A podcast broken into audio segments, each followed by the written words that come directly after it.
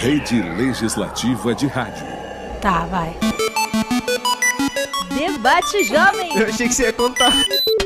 Debate Jovem. Debate Jovem. Debate. Jovem. Debate Jovem. Bom dia, ouvintes da Rádio Câmara. Está começando mais um programa Debate Jovem aqui na 105,5 FM, a Rádio Cidadã de Manaus. Eu me chamo Guilherme Oliveira e na minha companhia Camila Moedo. Olá, Guilherme. Bom dia. Bom dia a todos os nossos ouvintes. Hoje vamos falar sobre fonoaudiologia e também vamos conversar sobre o Sarau Ciência e Arte na Amazônia. E para discutir esses temas com a gente, contamos com a presença do Joab Arouche, que é fonoaudiólogo especialista em saúde coletiva, e do Gabriel Versosa, que é produtor e idealizador do Sarau. O programa Debate Jovem é produzido pelos alunos da Agência Comunica, do curso de jornalismo do Centro Universitário FAMetro, em parceria com a Rádio Câmara. E nesse primeiro bloco, o tema abordado será a fonoaudiologia. Quando se fala em fonoaudiologia, talvez você associe essa área a um profissional que ajude no desenvolvimento da fala, principalmente de crianças que apresentam algum atraso na fala ou que não articulam as palavras corretamente. Mas não é exatamente só isso. E no programa de hoje nós vamos esclarecer para o que serve a fonoaudiologia e o que um fonoaudiólogo faz. Antes de começar a entrevista, nossa repórter Gleice Cristo fez uma reportagem esclarecendo algumas dúvidas sobre essa área. É simplesmente a ferramenta mais importante para muitos profissionais. É por meio dela que a parte mais clara e incisiva de nossa comunicação é feita. Por isso, é fundamental tê-la em boas condições, independente de ela ser ou não ser uma ferramenta de trabalho. Os fonoaudiólogos são extremamente precisos ao ressaltar que há uma importância fenomenal na prática de exercícios para treinar a voz, melhorando a sua entonação, entre outras coisas. Segundo o jornal Correio Brasiliense, cerca de 70% dos brasileiros fazem uso profissional de sua voz e na edição do programa de hoje vamos falar mais sobre a importância de mantê-la saudável. Joab Arouche, seja muito bem-vindo ao programa Debate Jovem. Muito obrigado, agradeço a oportunidade ao programa Debate Jovem. Ah, eu acho uma temática muito interessante, né? Falar de fonoaudiologia ainda mais dessa área que eu escolhi como profissão. Primeiramente, explica pra gente o que faz um fonoaudiólogo. Quando a gente fala de fonoaudiologia, nós falamos de um leque muito grande, né? O fonoaudiólogo ele é, ele é o profissional da saúde que cuida da comunicação humana e de todos os aspectos relacionados. Tá? Então, ele vai, ele vai cuidar do paciente que apresenta uma dificuldade de fala e vai cuidar do paciente que apresenta uma dificuldade na audição né, quando a gente fala de fonoaudiólogo, a gente fala de um profissional da saúde uh, dentro de uma escola, no ambiente é, escolar, na indústria, trabalhando com audição, no hospital, trabalhando com pacientes no leito, pacientes disfágicos. Quando a gente fala de fonoaudiólogo, a gente fala do, do profissional da saúde dentro do serviço público de saúde. Doutor, quando devemos procurar um fonoaudiólogo? Ah, você deve procurar um fonoaudiólogo quando você te, é, apresentar dificuldades na audição, quando apresentar dor ao engolir, dificuldade ao engolir, quando você comparar o teu filho ah, que tem dois anos, colocando como exemplo, com o filho da vizinha que tem a mesma faixa etária e perceber que o filho da vizinha tem uma fala, um desenvolvimento de linguagem mais evoluído. Então daí eu já entendo, olha, tem algo de errado, preciso procurar um fonoaudiólogo. Até mesmo quando a gente fala de comportamento infantil, eu devo procurar um fonoaudiólogo. Ah, principalmente profissionais da voz também, né? O pessoal que trabalha na rádio, na televisão, ah, os professores que utilizam a voz como meio profissional devem procurar um fonoaudiólogo, não só quando já estiver uma patologia ah, alojada, né? Então, ah, eu fico sem voz frequentemente. Uh, eu sinto dor ao engolir, dificuldade ao engolir, uh, apresento os problemas ali na audição, devo procurar um fonoaudiólogo. Doutor, a partir de que idade nós devemos observar em nossos filhos esse olhar mais sensível enquanto a fala, para a gente comparar com as outras crianças e saber se talvez ele precisa ou não de um tratamento? Quando a gente fala de fala em si, uh, a partir dos dois anos de idade. Tá? Então, a partir dos dois anos, colocando como exemplo mais simples, comparando o, o teu bebê, a tua criança, a criança do vizinho. A criança do vizinho bem comunicativa e a tua criança com os dois anos não fala nada. Então é sinal de que deve procurar o profissional fonoaudiólogo. Quais são os tipos de do, os problemas assim mais comuns que um fonoaudiólogo trata? Problemas de audição, problemas vocais, uh, pacientes que apresentam ali dificuldade para engolir, que a gente fala disfagia. Uh, a gente recebe muito na clínica crianças também com dificuldade de fala, dificuldade de linguagem, pacientes autistas também chegam muito à clínica. Quanto tempo demora para terminar um tratamento? Isso é bem relativo, porque cada paciente é um paciente. Né? Então vamos dizer que eu posso tratar esse paciente em seis meses, como também eu posso levar dois anos acompanhando ele. Tá bom? Então é bem relativo. Uh, vai de acordo com, com a patologia, vai de acordo com, com a capacidade do paciente em realizar uh, aquele ato terapêutico proposto pelo profissional. Entendi. E tem algum tipo de tratamento que talvez ele não tenha um fim? Será que o paciente pode precisar do acompanhamento até o fim da sua vida? Quando a gente fala de cuidados paliativos, a gente fala de fonoaudiologia também. Então a gente vai promover o profissional fonoaudiólogo, ele vai promover um acompanhamento permanente a esse paciente. Pacientes que estão no leito hospitalar, pacientes residentes no leito hospitalar, o fonoaudiólogo ele vai fazer o que? Vai promover uma melhor qualidade de vida. Em qual sentido, Joab, o fono vai promover uma melhor qualidade de vida para o paciente que está no leito hospitalar? A gente vai trabalhar toda essa parte de mastigação, deglutição, a expressão facial também, para que essas musculaturas elas não, ficam, não fiquem atrofiadas com o tempo. Tá? Então a gente vai preparar essa musculatura tanto da face, como da cavidade oral, como também ali da deglutição, para que esse paciente é, tenha ali o seu sofrimento reduzido. Lembrando que os cuidados paliativos são esses cuidados quando o paciente já está em uma, um estado, estágio final de uma doença, de, uma vida, enfermidade. Isso. Entendi. Já está ali em estágio né, final de vida e a gente fica ali promovendo uma melhor qualidade de vida a ele. Agora sim, a gente pensa em, em fonoaudiologia já se tratando de algum distúrbio da fala, e aí já vem a parte da gagueira, né? Isso daí o pai ou a mãe já identifica quando a criança começa a falar. Sim, quando a gente fala de gagueira, a gente fala de disfluência, que antigamente era chamada de disfemia. Né? Hoje nós temos dentro das especialidades da fonoaudiologia a disfluência, a, na, perdão, a fluência em si. Quando a gente fala de gagueira, a gente fala aquela, daquela gagueira que pode ser desencadeada por um nervosismo, ou se não, pode vir ali no desenvolvimento infantil ao longo, ao longo do desenvolvimento. Tá? Quando é patológico e quando é normal. Se você vê que essa gagueira é permanente e dura por muito tempo, procurar um profissional. É uma gagueira desencadeada pelo nervosismo? Passou? Ok. Tá bom aí uh, não é necessário procurar um profissional, porque foi momentâneo. Algo né, des desencadeou a, aquele momento de gagueira. Eu cheguei a ver um vídeo na internet né, de um, uma pessoa que tinha esse problema já na fase adulta e ao cantar conseguia cantar normal, falando que tinha esses problemas. Como é essa diferença? Uh, existe uma diferença, né? Da, da, quando a gente fala de fala, a gente fala de voz. A, a gagueira, ela. Quando a gente vai pronunciar, colocar a fala, a gente precisa primeiramente pensar e uh, falar. Quando a gente fala de canto, é um ato imediato.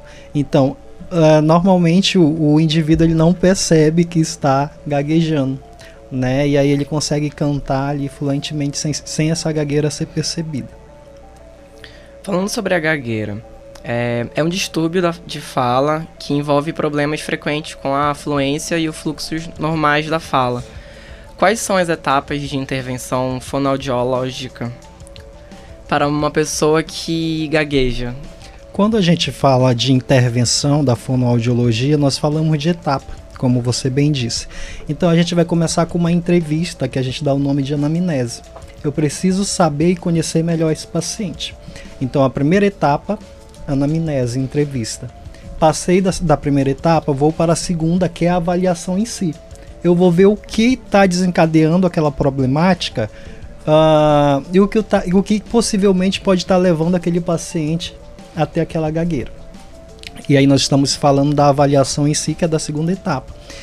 Beleza, fiz a anamnese, a primeira, fiz a segunda, a avaliação, a gente vai para a intervenção fonoaudiológica, que é a terapia em si. Então nós, nós dividimos a intervenção fonoaudiológica em três etapas: a anamnese, que é a entrevista, a segunda, que é a avaliação, é, que é a, a, a, a, avaliação, né? E a terceira, que é a, terapeuta, a terapêutica fonoaudiológica. Tá bom?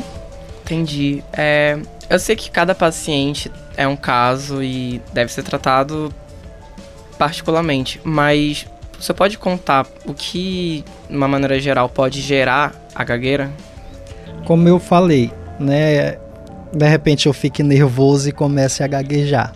Então ela foi desencadeada por uma ação, né? Por um, um ato, pelo nervosismo. É permanente? Não, só foi naquele momento. Uh, existem estudos né, que buscam uma explicação para a gagueira. A gagueira é desencadeada por quê? Né? Então existem estudos em andamento ainda para um fator etiológico né, que leve ali ao, ao surgimento da gagueira. Há outros também problemas de fala, outros tipos de problemas de fala? Sim, quando a gente fala de fala, nós falamos de desvio fonético. É, o que é um desvio fonético? É quando aquele paciente ele tem ali algum comprometimento na estrutura, falando uma linguagem mais simples na estrutura da cavidade oral. Vamos dizer que esse paciente ele tem uma ausência dentária e aí com isso ele vai ter uma dificuldade de fala. Vamos dizer que esse paciente ele tem bochechas ali é, flácidas, então provavelmente ele vai apresentar uma dificuldade de fala também quando a gente fala de desvio fonético, tá? Doutor, você acredita que possa acontecer algum fato na infância que pode ocasionar num um problema de fala, por exemplo, um trauma que a pessoa desenvolveu uma gagueira de repente? Uh, sim, eu acredito que o trauma, né, pode levar a uma ausência de fala, como também uh, a gagueira. Quando a gente fala de um paciente, de um paciente que eu digo de uma criança, vamos colocar ali de 5 anos, que está frequentando a escola, que já tem um probleminha de fala e que os colegas ficam bagunçando, né, e que o pai não percebeu que essa criança tem uma dificuldade, provavelmente esse paciente, essa criança vai se retrair, vai ficar traumatizada e não vai querer então falar, porque é, é motivo de chacota na escola, né, colocando como exemplo. Então sim, o trauma e outros fatores podem levar a, a um comprometimento de fala. Nós vamos fazer agora um breve intervalo e logo voltaremos.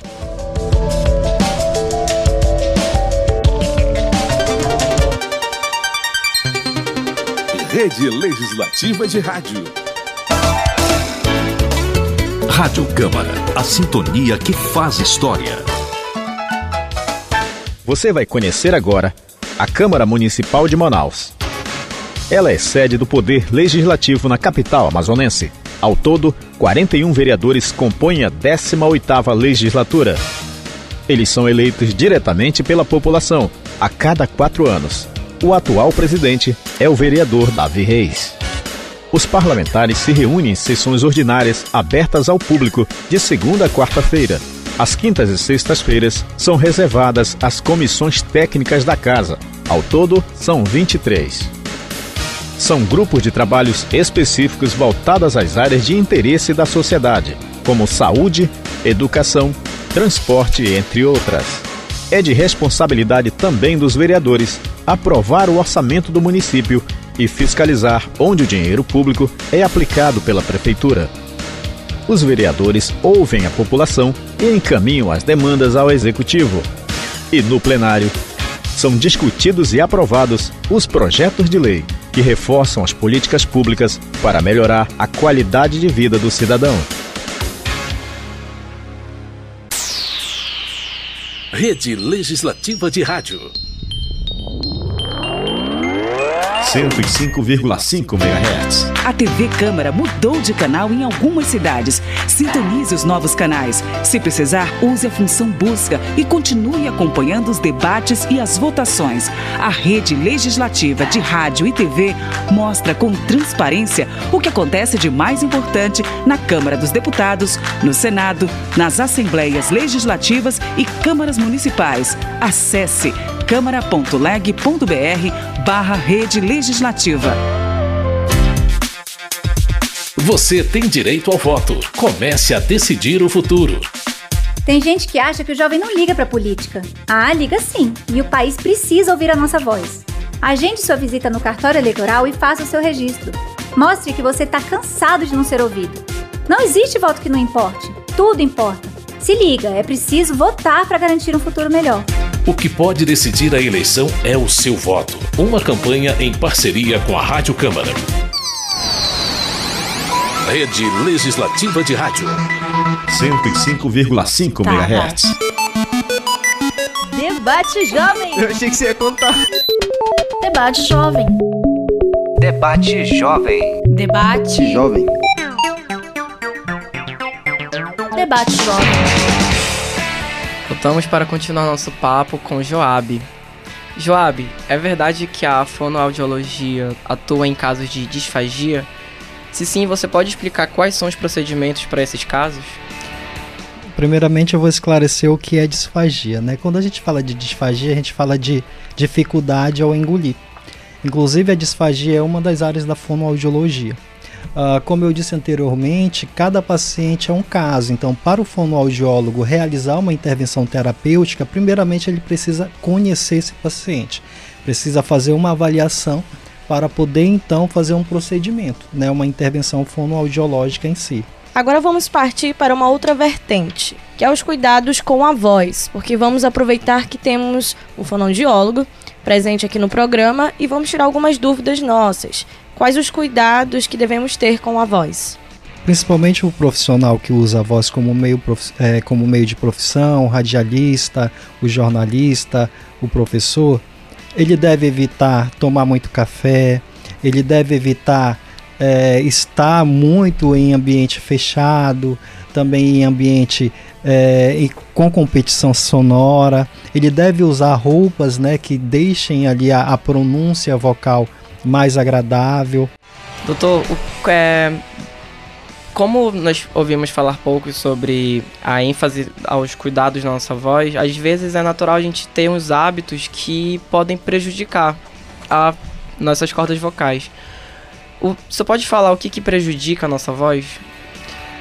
o café, né, o cigarro, ah, não preparar essa voz para um uso prolongado, principalmente quem trabalha com a voz como meio profissional. Então, antes de eu colocar a minha voz, eu preciso prepará-la antes com aquecimento, após o uso da voz, desaquecer, tá? E aí a gente vai deixando essa voz aí mais ah, adequada para o uso prolongado. Tem algum alimento que seria bom evitar antes de usar a voz?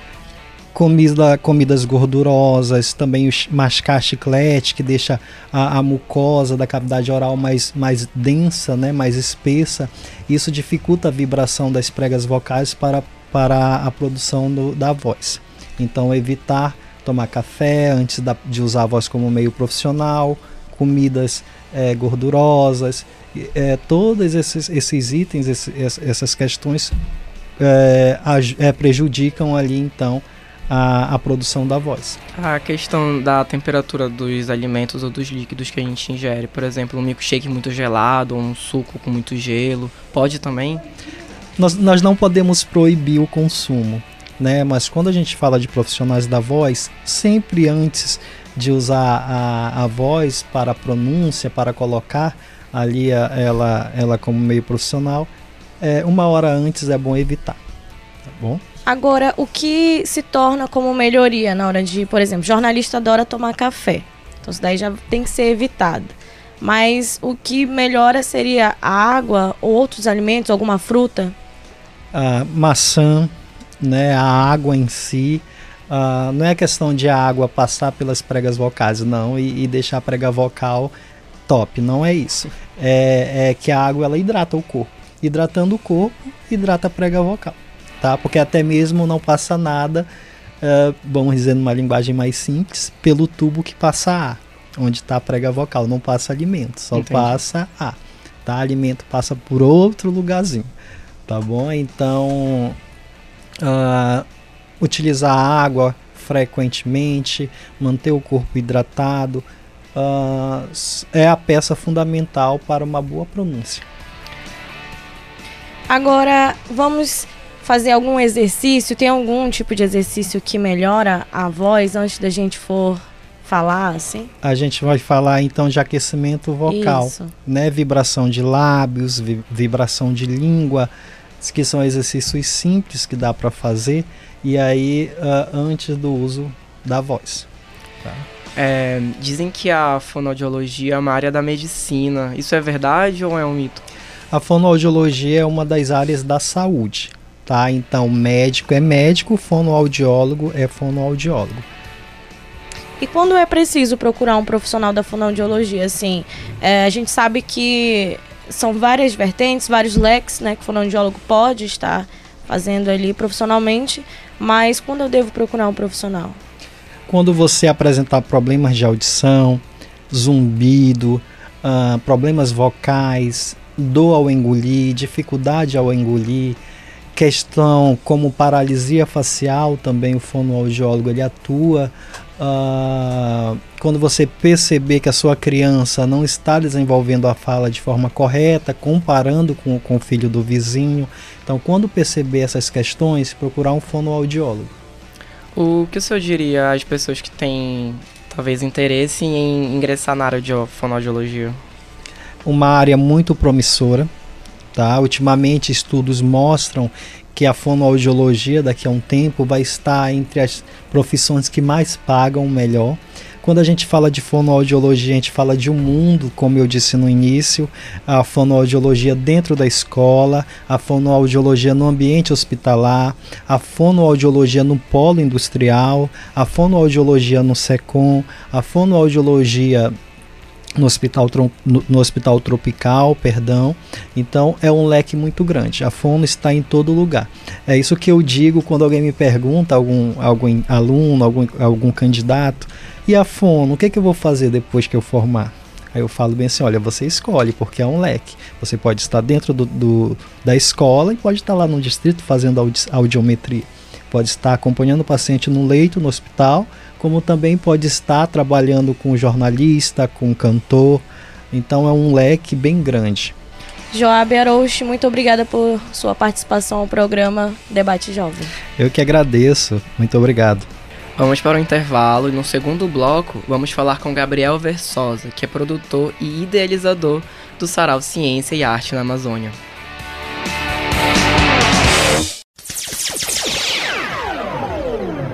Rede Legislativa de Rádio. Sintonizam, sintonizam, sintonizam. Rádio Câmara de Manaus. 105,5 MHz. MHz. A Rádio Cidadã de Manaus. Tá, vai. Debate Jovem. Eu achei que você ia contar. Debate Jovem. Debate Jovem. Debate Jovem. Debate Jovem. Voltamos para o segundo bloco do programa Debate Jovem, aqui na Rádio Câmara 105,5 FM. Eu sou Guilherme Oliveira. E eu sou Camila Amoedo.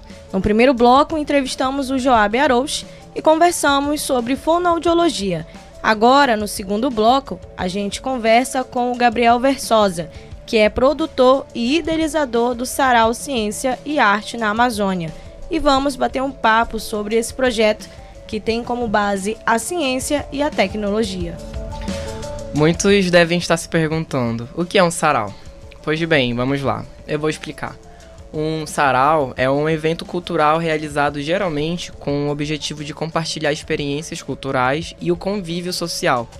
O nosso repórter Luciano Coelho preparou uma reportagem para explicar mais sobre o assunto. Esse tipo de evento se popularizou no século XIX, primeiramente entre grupos de pessoas consideradas nobres.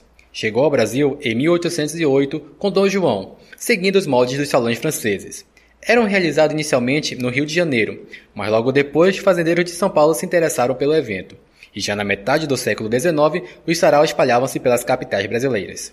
A Semana da Arte Moderna, também conhecida como Semana de 22, foi o que impulsionou os saraus, apresentado como libertários e agregadores de diversas manifestações culturais brasileiras. Nesse período, os saraus deixam de ser uma manifestação cultural da corte e passam a acontecer em diversos lugares, reunindo pessoas que se interessavam pela literatura, música e arte visuais. Os saraus reuniam modernistas como Mário de Andrade, Oswaldo de Andrade, Manuel Bandeira, Tarsila do Amaral, Paulo Prado, entre outros, assim tornando-se um evento popular e informal. O Sarau Ciência e Arte na Amazônia é o tema do segundo bloco do debate jovem de hoje. Fiquem ligados. Olá, Gabriel, bom dia. Seja bem-vindo ao programa Debate Jovem. Bom dia, Guilherme, tudo bem? Para começar a nossa entrevista, a gente gostaria de saber o que é o Sarau Ciência e Arte na Amazônia. Então, o Sarau Ciência e Arte na Amazônia é uma tentativa da gente integrar é, cultura propriamente dita, como a gente entende, né, as artes, com a produção de conhecimento científico. A gente que produz o sarau também entende ciência como uma forma de cultura. Então, na verdade, o sarau é uma grande brincadeira de juntar formas diferentes de produzir conhecimento, que são a arte e a ciência, para resolver problemas complexos da sociedade. Então a gente falou sobre soberania alimentar, falou sobre emergência climática, está falando sobre produção de políticas públicas. Então a ideia é que a gente consiga, juntando diversas vozes que pensam por diversas vertentes, é, para assim focar em proposição de resoluções, não só falar dos problemas, mas também falar do que a gente pode fazer enquanto sociedade para contorná-los. Entendi. Qual é o objetivo do sarau? Ele é um espaço de encontro. É como a gente bem viu na matéria, os saraus eles são esses lugares onde a gente encontra pessoas que pensam de diferentes formas, têm diferentes bagagens. Então a ideia da gente é fazer com que pessoas que normalmente não sentariam para conversar como uma pintora, um pesquisador e um ativista climático, por exemplo, estejam no mesmo lugar para conversar não como uma reunião de pessoas engravatadas, mas ali elas estão compartilhando as preocupações, percepções de sensibilidade do mundo. Então a gente acredita que a partir desse encontro, que é mais próximo, que tem música, que tem artes visuais e que tem mais sensibilidade, mais afeto entre as pessoas, a gente consegue discutir as coisas de forma mais profunda do que se a gente realmente colocasse todo mundo em salinhas engravatadas com ar-condicionado, conversando com distância. A gente já faz isso há muitos, muitos anos. E no caso da emergência climática, por exemplo, em 80 anos a gente avançou muito pouco fazendo esse tipo de debate. Então, o Sarau é uma nova proposta de encontro em que as pessoas podem se afetar de fato e a partir daí trazer alternativas. Como você falou, é, um dos objetivos do Sarau é unir a ciência, a arte e assim, ao invés delas trabalharem individualmente para conseguir um bem maior para a sociedade, elas se unirem e impactar ainda mais o meio. Como você acredita que acontece esse impacto na comunidade? Como que se dá? Então, a gente tem tido um retorno muito interessante. Hoje eu estava saindo do IMPA ah, para vir para cá, né? E a gente já está com outro sarau agendado. E aí, uma das seguranças do turno estava me perguntando: vai ter outro e tudo mais? Cara, eu trabalho no IMPA há três anos, pesquisando exatamente o que eu pesquiso, falando exatamente as coisas que eu falo. E nunca tenho me parado para perguntar quando é que ia ter a próxima palestra sobre mudanças climáticas, quando é que ia ter a próxima conversa sobre o aquecimento global. Então a gente consegue, a partir de um, um, formato de entretenimento, e a arte ela tem esse lugar de permear, a arte invade a casa das pessoas, ela ultrapassa qualquer barreira, barreiras que normalmente filtrariam o, o debate científico ou o debate sobre políticas públicas, por exemplo. Então a, as coisas passeiam. Então você tem a bagagem científica dando o, o mote das conversas, e a arte levando isso. Então ela termina sendo um transmissor e é uma junção muito potente. Talvez mais potente do que a gente achou que seria quando a gente propôs o sarau, na real. Entendi. Gabriel, bom dia. Você pode contar mais como é que foi esse processo de criação desse evento? Então, ele surgiu como uma provocação da coordenação de extensão do IMPA. Em 2020, com toda aquela coisa de ter que organizar eventos virtuais, é, e já no final do ano, na Semana Nacional de Ciência e Tecnologia, que foi em novembro do ano passado, é, eles precisavam de uma programação cultural, mas que não sabiam muito bem como fazer isso virtualmente. E eu trabalho com comunicação pública de ciência há algum tempo, então me ligaram e queriam fazer algo que tivesse a ver com cultura, mas que também trouxesse essa bagagem de ciência, né? E aí a gente sentou, eu, sou pernambucano, da terra Chico Science e tudo mais, então ciência e arte nunca foram coisas muito separadas para mim e para os meus. Então o sarau surgiu dessa ideia de tipo, ah, então se vocês querem fazer uma cultural no evento de ciência, a gente pega os artistas que vocês querem chamar para o evento cultural, coloca na mesma sala que os cientistas que vocês querem que falem e fazer o pessoal conversar. No meio disso a gente bota música, põe arte, põe pintura e tipo, tá feito. O sarau é isso e funciona desde o século XIX, como a viu. né? Então, a primeira edição que a gente fez foi no ano passado.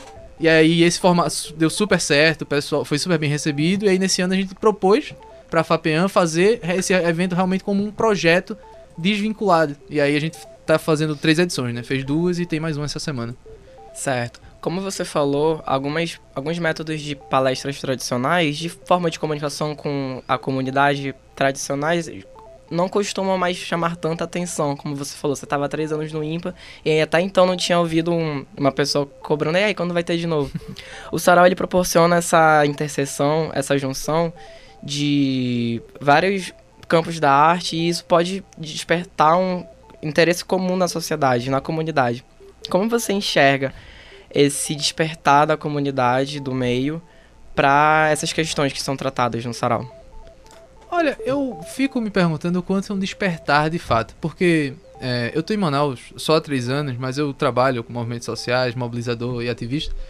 E eu vejo que muitas, quando você anda por aí, as pessoas estão preocupadas com os igarapés poluídos de Manaus. As pessoas elas estão preocupadas com o rio que subiu demais e não baixou o suficiente. As pessoas elas estão preocupadas. Eu acho que só falta de fato um espaço em que a gente possa falar a mesma língua e que a gente consiga ter esse comum, porque onde a gente debate ciência, a gente debate dentro da linguagem científica, que realmente ela é inacessível para quem não tem um mestrado, um doutorado e um tempo dedicado a estudar aquilo. Ao passo que se você vai nas grandes galerias de arte, onde as pessoas estão discutindo isso, aquilo também não é acessível, porque às vezes você não tem o dinheiro nem para entrada e para poder contemplar uma obra. Então, é o sarau, na verdade, eu não acho que ele desperta as pessoas, ele só abre espaço para um diálogo que pode ser feito numa linguagem que todo mundo conhece, que é a linguagem de entretenimento, é a linguagem da cultura. E essa, que é a cultura popular, que é a cultura que está entre as pessoas, é totalmente acessível e permite a entrada de todo mundo. Ele consegue agregar mais pessoas do que antes, né? Abre as portas. Exatamente. Qual seria a importância dessa temática? A temática que você fala é emergência climática? Isso. Olha, pra mim, ela é a temática fundamental de hoje. Acho que era a que devia estar sendo discutida em todos os lugares. Porque a gente, por exemplo, em agosto saiu o relatório do painel da ONU sobre mudanças climáticas, dizendo que a gente, independentemente do que a gente faça, a gente vai viver num planeta que ele é um grau e meio, um grau Celsius e meio mais quente do que antes da industrialização. Isso implica em secas mais longas, chuvas mais fortes, e aí mais enchentes. E como é que isso vai impactar na vida da gente? Isso era algo que deveria estar sendo discutido todo dia. Então no Sarau a gente trouxe Dione, por exemplo, que ele é da coordenação do Conselho Nacional das Populações Extrativistas, e falou pra gente que já faz uns 5 anos, por exemplo, que as pessoas não conseguem estabelecer seus plantios porque a sazonalidade é diferente, as frutas, as enchentes, elas estão mudando de fato. E quando a gente está falando de mudanças climáticas, a gente muitas vezes importa um discurso. Então você fala de mudanças climáticas, você imagina um urso polar no Ártico. Mas a gente tem um ribeirinho sofrendo disso aqui. E a gente tem são a po- muito rápidas já. Exato, a gente, foi isso o tempo que a gente falava de mudanças climáticas e crise ambiental, e era uma coisa daqui a 30 anos. A gente tá falando que nos próximos 5 anos a gente pode ter partes de Manaus alagadas permanentemente, cidades brasileiras que estão abaixo do nível do mar e vão ser alagadas. A gente tá falando de coisas que vão impactar a vida das pessoas diretamente. E isso vai passar por saúde pública, isso vai passar por segurança, a gente vai ter gente migrando por causa de mudanças climáticas. Então é um tema que ele é emergencial. O, o, o nome do episódio ele foi uma provocação nesse sentido também. É uma emergência climática. E por que a gente não tá falando disso? Então nada melhor para começar esse debate do que a ciência e a arte, que sempre estão na vanguarda, na verdade, das grandes pautas da humanidade. né? Certo. E qual é a proposta do projeto? A partir do contato entre os cientistas, artistas e representações de organizações da sociedade civil. A proposta é justamente que essas pessoas, primeiro de tudo, eu acho que a, nossa grande ideia é que eles se encontrem e se conheçam. A gente acredita que o simples encontro de pessoas que estão trabalhando em pontos tão diferentes dessa equação já produz uma mudança considerável, porque elas dialogam. A partir disso, a gente se coloca como um programa de entretenimento, mas também com o compromisso de comunicadores. A gente precisa falar sobre isso e fazer com que isso chegue às pessoas, fazer chegue na casa das pessoas. A gente quer qualificar o debate público, porque a gente sabe que são temas que estão sendo tratados. As pessoas entendem de mudança climática, a gente estudou isso na escola, sabe? Agora a gente precisa aprofundar o debate e trazer isso para nossa realidade. E no caso desse, nesse sentido, na realidade amazônica. Mas e o final, assim, último, eu acho que do Sarau, é realmente promover uma outra noção da visão de ciência, porque a gente também vê muitas vezes aquele ciência é, o, o cientista Drauzio Varela, o de jaleco branco, muito distante, que é um homem, que é branco, muitas vezes americano, europeu, entendeu? E a ideia da gente é trazer as cientistas mulheres do Amazonas que estão estudando é, soluções para a crise ambiental, que estão em Sempre articulação. existiram, mas eram invisibilizados. Exatamente. Então também a gente quer trazer uma nova visão de ciência, porque é, se a ciência sozinha ela não resolve todos os problemas do mundo, tampouco sem ela a gente consegue se orientar no meio das crises. A gente já está no meio de uma pandemia ainda e vendo como isso é fundamental, né? Então a nossa proposta também é criar essa nova imagem da ciência e mostrar que existe ciência de qualidade sendo feita aqui. A gente não nos chamou um convidado de fora de Manaus. Nenhuma das pesquisadoras, dos pesquisadores que foram até lá, teve que ser trazido de São Paulo, do Rio de Janeiro. A gente tem ciência de qualidade sendo feita aqui, na capital amazonense, no Amazonas como um todo, e uma das mensagens do Sarau também é essa. A ciência está sendo feita em todo lugar e por gente muito bem qualificada, muito dedicada. Elas só precisam de espaço e o Sarau se propõe a fazer isso. Essa questão de trazer pessoas locais para apresentarem os saraus, participarem desses eventos é muito importante, porque quando a gente ouve falar de um evento de ciência ou um evento de arte mais erudito, a gente espera ah, que- quem são os convidados, a gente espera pe- universidades que não são do nosso estado, organizações que não são da nossa área, e isso acaba gerando uma imagem de que não tem pessoas assim aqui, quando na verdade a gente abriga muitos pesquisadores e um leque muito alto de pessoas que contribuem com o avanço da ciência. Como você enxerga a necessidade, como você acabou de falar, de a gente é, enfatizar os nossos próprios pesquisadores e quem contribui? Isso foi uma coisa muito interessante que aconteceu no programa passado, quando a gente estava falando, por exemplo, da educação ambiental. E aí a gente estava falando que não adianta a gente pegar uma educação ambiental que é pensada na Escócia e querer aplicar em Tabatinga e querer aplicar em Quari. Não vai funcionar, porque são realidades muito diferentes. Então eu acho que a gente tem que pegar essas pessoas e fazer com que elas sejam ouvidas para que a gente possa desenvolver formas regionais. As pessoas que estão aqui, elas têm a vivência daqui, elas pensam a partir daqui. Os problemas da Amazônia vão ser resolvidos na Amazônia, pelos amazônidas. Eu sou pernambucano, eu tô aqui basicamente produzindo espaços e propondo conversas, mas quem vai resolver isso são as pessoas daqui. E não são os pesquisadores, mas é muito importante que esses pesquisadores e essas pesquisadoras estejam aqui. Porque muitos deles foram criados nesses lugares. Eu converso com pesquisadores que ficaram emocionadíssimos porque realmente puderam conversar com o Dione da última vez, por exemplo, que é de Tefé e tipo tiveram contatos com raízes, sabe? E isso tem muita importância. Por mais que às vezes a gente coloque a ciência como essa coisa É uma estéreo, conexão, né, Exato. O lugar de onde você vem, o lugar de onde você fala, é muito importante, inclusive, para a forma como você pensa. E ciência passa por isso também. Então, trazer cientistas, é, pesquisadoras, pesquisadores do Amazonas ou da região amazônica é fundamental para isso, para que a gente faça um debate que parta da Amazônia para o mundo e não fique importando ideias que quando a gente coloca aqui não sustentam a primeira cheia, sabe? É verdade. E como você analisa a importância? é, ultimamente aconteceu a vigésima. Recentemente aconteceu a vigésima Conferência das Nações Unidas. E eles abordaram um tema que foi sobre mudanças climáticas. Como você analisa a importância desse evento, por exemplo, dessa conferência? Olha, a COP, ela é, ela é essa conferência da- das Nações Unidas para falar sobre mudanças climáticas, né? E ela um- dos principais eventos, ou pelo menos deveria ser o principal evento do planeta hoje em dia, justamente por esse tema. Porque ela reúne todo mundo que assinou o Acordo de Paris em 2015, se comprometendo a reduzir o impacto das mudanças climáticas. O que acontece é que é uma reunião entre governos. Então todo mundo puxa de um lado, puxa do outro. Então, ao mesmo tempo que ela é a convenção mais importante, talvez, que o planeta tem hoje, porque é, é- é lá que estão sendo discutidas as políticas e o comprometimento jurídico das nações para fazer medidas eficazes para controlar as mudanças no clima, ela também é um espaço político como todos os outros. Então ela está sujeita a um monte de relações de poder, a um monte de relações. Então você, a gente conversou com o pessoal que estava lá durante a COP e tinha um monte de, de lobistas, sabe, de empresas, por exemplo, como a Samarco, que é responsável por boa parte da produção de gases de efeito estufa no planeta, e estava lá com, com um standzinho vendendo-se como empresa verde. Então, ela, a COP também tem é, esse espaço de controvérsia. É um lugar muito potente, mas ela só tem efeito quando a gente da comunidade, nós da sociedade, vamos lá e pressionamos os líderes mundiais para que eles façam alguma coisa. Que foi o que a juventude fez lá. A gente teve ativistas, inclusive aqui da Amazonas. É, Samela Sateré tava lá. com, com um monte de jovens no meio da rua, marchando, dizendo que, tipo, não adianta pagar para poluir. Tem que parar a emissão de carbono. Que foi o que a própria ONU falou, sabe? Então, a COP ela é um espaço muito potente, mas ela precisa ser pressionada por quem tá de fora. Porque quem senta lá, ela é uma dessas reuniões de pessoas de terno e gravata.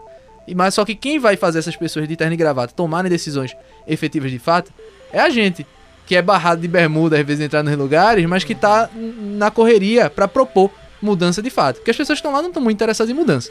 Elas querem manter os lugares dela. E para isso a gente precisa fazer com que eles não tenham a oportunidade de ficar no lugar que eles estejam, a menos que eles se comprometam em controlar as mudanças climáticas, em preservar o meio ambiente, porque o planeta é um só. Quando aquecer, quando a coisa tiver, a gente tiver vivendo 10 meses de seca em algumas regiões do país, isso vai ser para mim, isso vai ser pro presidente da Inglaterra, isso vai ser pro primeiro-ministro, sabe, de onde quer que seja. Então, Sim. assim, a gente vive na mesma terra cientistas e artistas vivem no mesmo planeta. Então o problema ele é de todo mundo. Agora tem esse número minúsculo de pessoas que podem fazer as coisas que têm diferença de fato. E a COP é esse lugar e é por isso que a gente precisa estar com a nossa atenção voltada. Ah, o relatório oficial da COP eu acho que saiu no final da semana passada e é ridículo o que fizeram, porque basicamente disseram, então, é, ano que vem a gente vê o que, é que a gente faz. Na volta a gente compra, sabe? Então é, é, é, é, um lugar que poderia dali sair a solução realmente das pessoas dizerem: não, vamos suspender aqui é, é, exploração de combustíveis fósseis e os países desenvolvidos vão bancar a transição energética dos países pobres. Essa proposta existiu, ela só não foi aceita, entende? Então é, a COP é esse lugar é mais um campo de debate, é mais um espaço que a gente precisa pressionar e a gente precisa fazer barulho. É daqui da Amazônia, é, é, é do pessoal que está no litoral brasileiro, são das populações andinas, os povos tradicionais do mundo os inteiro, os interiores. Então é, a gente precisa criar uma mobilização para que as pessoas não possam mais se dar o luxo de sentar numa sala e viajar daqui para a Escócia com dinheiro público para ir lá ficar fazendo sala para gringo. É. Nós vamos agora para um breve intervalo e logo voltaremos.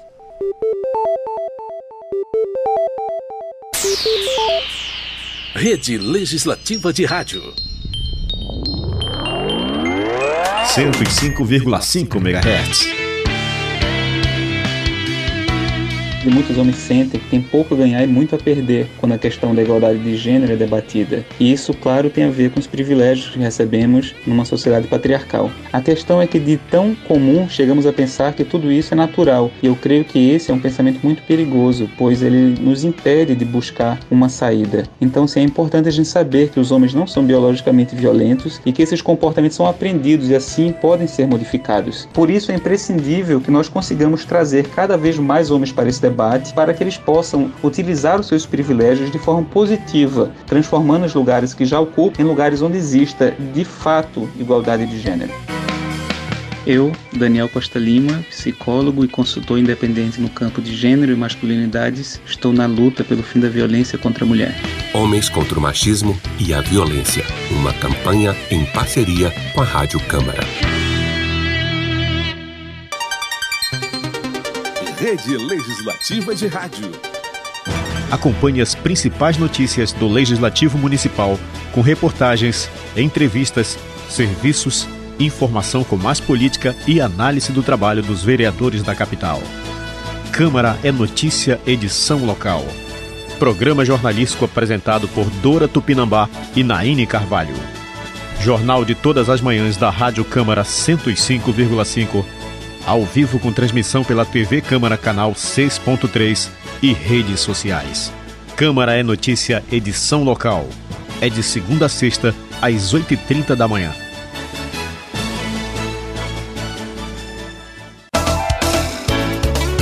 Rádio Câmara, a sintonia que faz história. Energia elétrica. Fique ligado. Não entre em áreas de instalações de energia elétrica. Se precisar pegar alguma coisa que tenha caído neste local, solicite uma pessoa responsável pela guarda, operação ou manutenção dessa instalação. Com eletricidade não se brinca. Uma campanha da Abra Copel e Câmara dos Deputados. Rádio Câmara, a sintonia que liga você. Você que acompanha a nossa cobertura jornalística que ouve os nossos programas, que aprecia a nossa programação musical. Entre em contato. Faça sua sugestão, crítica ou elogio. O importante é que você fale conosco. Mande sua mensagem para rádio@câmara.leg.br. Nós queremos ouvir você. 105,5 Tá, MHz. Debate Jovem. Eu achei que você ia contar. Debate Jovem. Debate Jovem. Debate. Jovem. Debate Jovem. Voltamos para continuar nossa conversa com o Gabriel. Gabriel, a Amazônia Legal perdeu 10.476 quilômetros quadrados de floresta entre agosto de 2020 e julho de 2021, meses em que se mede a temporada do desmatamento. A taxa é 57% maior que a da temporada passada, além de ser pior dos últimos 10 anos, aponta o Instituto do Homem e Meio Ambiente da Amazônia. O que você tem a dizer sobre esses dados? São aterradores, na verdade, né? A gente tá falando isso aqui quando a gente fala de 57% maior do que a temporada passada. É bom lembrar que a temporada passada já foi, sei lá, 72% maior do que a anterior. Então a gente tá vindo numa escalada gigantesca. E se assim, a gente começa a ver o, essa porcentagem para aumentar em números menores porque tem menos floresta para desmatar, né? Então também a gente tem que considerar É isso. Quanto mais você desmata, o desmatamento tende a diminuir porque não tem mais floresta para tirar. Então, é. E isso é absurdo porque a gente sabe que a floresta amazônica, ela é. Por mais que a gente saiba que o oceano é quem produz a maior parte do oxigênio do planeta, ela é responsável pelo equilíbrio climático no continente. Então a gente tem, por exemplo, a teoria dos rios voadores, que a gente chama de teoria, mas na verdade é um fato de que a corrente de ar que passa pela Amazônia, ela recebe água, e é ela que faz com que chova no sistema cantareira que alimenta São Paulo. Se você for olhar no planeta, na mesma região onde fica o sudeste brasileiro, em todos os outros continentes você tem desertos. Você tem um deserto na África, você tem um deserto na Austrália, na mesma linha. A única coisa que evita que existe um deserto ali na região de Minas Gerais, São Paulo, norte do Uruguai, é o fato de a Amazônia ter tanta água produzida pela floresta que joga isso para a atmosfera, as correntes de ar batem nos Andes, descem e chove lá. Então, tu- se a gente tem produção agrária, por exemplo, no Sudeste, no Centro-Oeste brasileiro, em grande parte é por causa da Amazônia. E a gente já começa a ver secas gigantescas lá naquela região por causa disso. A gente vê nos jornais onda de poeira, a gente vê sistema cantareira baixando, as crises hídricas que a gente vai começar a ter. Então, quando a gente tá falando de desmatamento, a gente tá falando de perda de floresta, a gente tá falando de invasão de território indígena, porque grande parte desse desmatamento acontece por cima das terras indígenas que não estão demarcadas ainda. Por quê? Não se quer demarcar, diga-se passagem. E a gente tá falando de, umas, de mudanças climáticas que vão afetar o preço da energia da gente, a disponibilidade de água para as casas das pessoas, a produção de alimentos. Então é, é muito importante que a gente lembre sempre que quando a gente está falando de crise ambiental, a gente está falando de uma crise econômica, de uma crise social, de uma crise de saúde pública, sabe? Os casos de malária no sul da Amazônia estão explodindo porque o, o mosquito está dentro da floresta, ele tem os vetores dele, ele, ele, ele tem o- os hospedeiros, vai lá, pica e a coisa está controlada. Foi o que aconteceu no Acre, é o que acontece em Rondônia. A gente vê as doenças de vetores arboviroses começando a aumentar por causa desse mesmo dado. Então esse dado aqui, ele é também um dado extremamente importante para a gente estar discutindo hoje, porque ele implica em basicamente tudo que a gente precisa pensar de política pública hoje passa sobre parar o desmatamento na Amazônia. Porque isso a gente eh, vai de matriz energética a política de saúde pública para o Brasil. A gente sabe também que existem os órgãos públicos que vão lá para fiscalizar e tudo mais. Só que muitas das vezes há aquela corrupção por trás, né? Ah, vou desmatar uma área, IPAAN chega lá para fazer algum tipo de fiscalização, mas os donos das terras vão lá, dão um dinheiro a mais e não implica nada disso, né? Então isso daí já complica mais ainda essa questão do meio ambiente. E ainda tem o caso do sucateamento que esses órgãos estão sofrendo, né, Camila? Porque, por exemplo, se a gente vai ver o, o que é o orçamento do IBAMA hoje, o que é o orçamento do ICMBio, o que é o orçamento do IPAAN, para o tamanho do trabalho que esse pessoal tem, sabe? É absurdo, porque o recurso é repassado para você basicamente manter os funcionários, pagar quadro, mas essa galera precisa estar com os carros, precisa. é, eles têm que fazer incursões, e às vezes esse pessoal tá fazendo enfrentamento no meio do mato com garimpeiro armado. A gente tá falando de gente que. A, gente tem situações de crime ambiental seríssimas. Essas pessoas se expõem a riscos grandes em situações de sucateamento de serviço. Então, a gente tá falando de realmente profissionais, trabalhadores, que têm que lidar com um problema desse, que é um, é um problema criminológico, e eles são preparados para isso, mas não tem suporte do Estado às vezes. A mesma coisa quando a gente vai falar, a gente tá falando aqui dos dados de desmatamento, as pessoas que estudam o desmatamento, por exemplo. O INPE, que é o Instituto Nacional de Pesquisas Espaciais, o que tem de recurso hoje para fazer o acompanhamento do desmatamento não é metade do que tinha há cinco anos atrás, sabe? E aí a gente começa a perder até o, o, a capacidade de acompanhar o tamanho do estrago que a gente está causando. Então, existe esse ponto que você está colocando e existe o outro lado de que a gente não está dando condições dos profissionais que, dever, de, que precisam cuidar disso, que precisam de apoio para poder lidar com esse problema, trabalharem com dignidade, sabe? Então, é, é um, um caso realmente de necessidade de ação do Estado, porque a gente pode falar de ação individual e tudo mais, mas é necessário que esse pessoal tenha condições para trabalhar. Gabriel Versosa, a equipe do programa Debate Jovem, agradece a sua participação. Eu que agradeço, gente. Obrigado. Agora vamos para dicas de filmes e séries.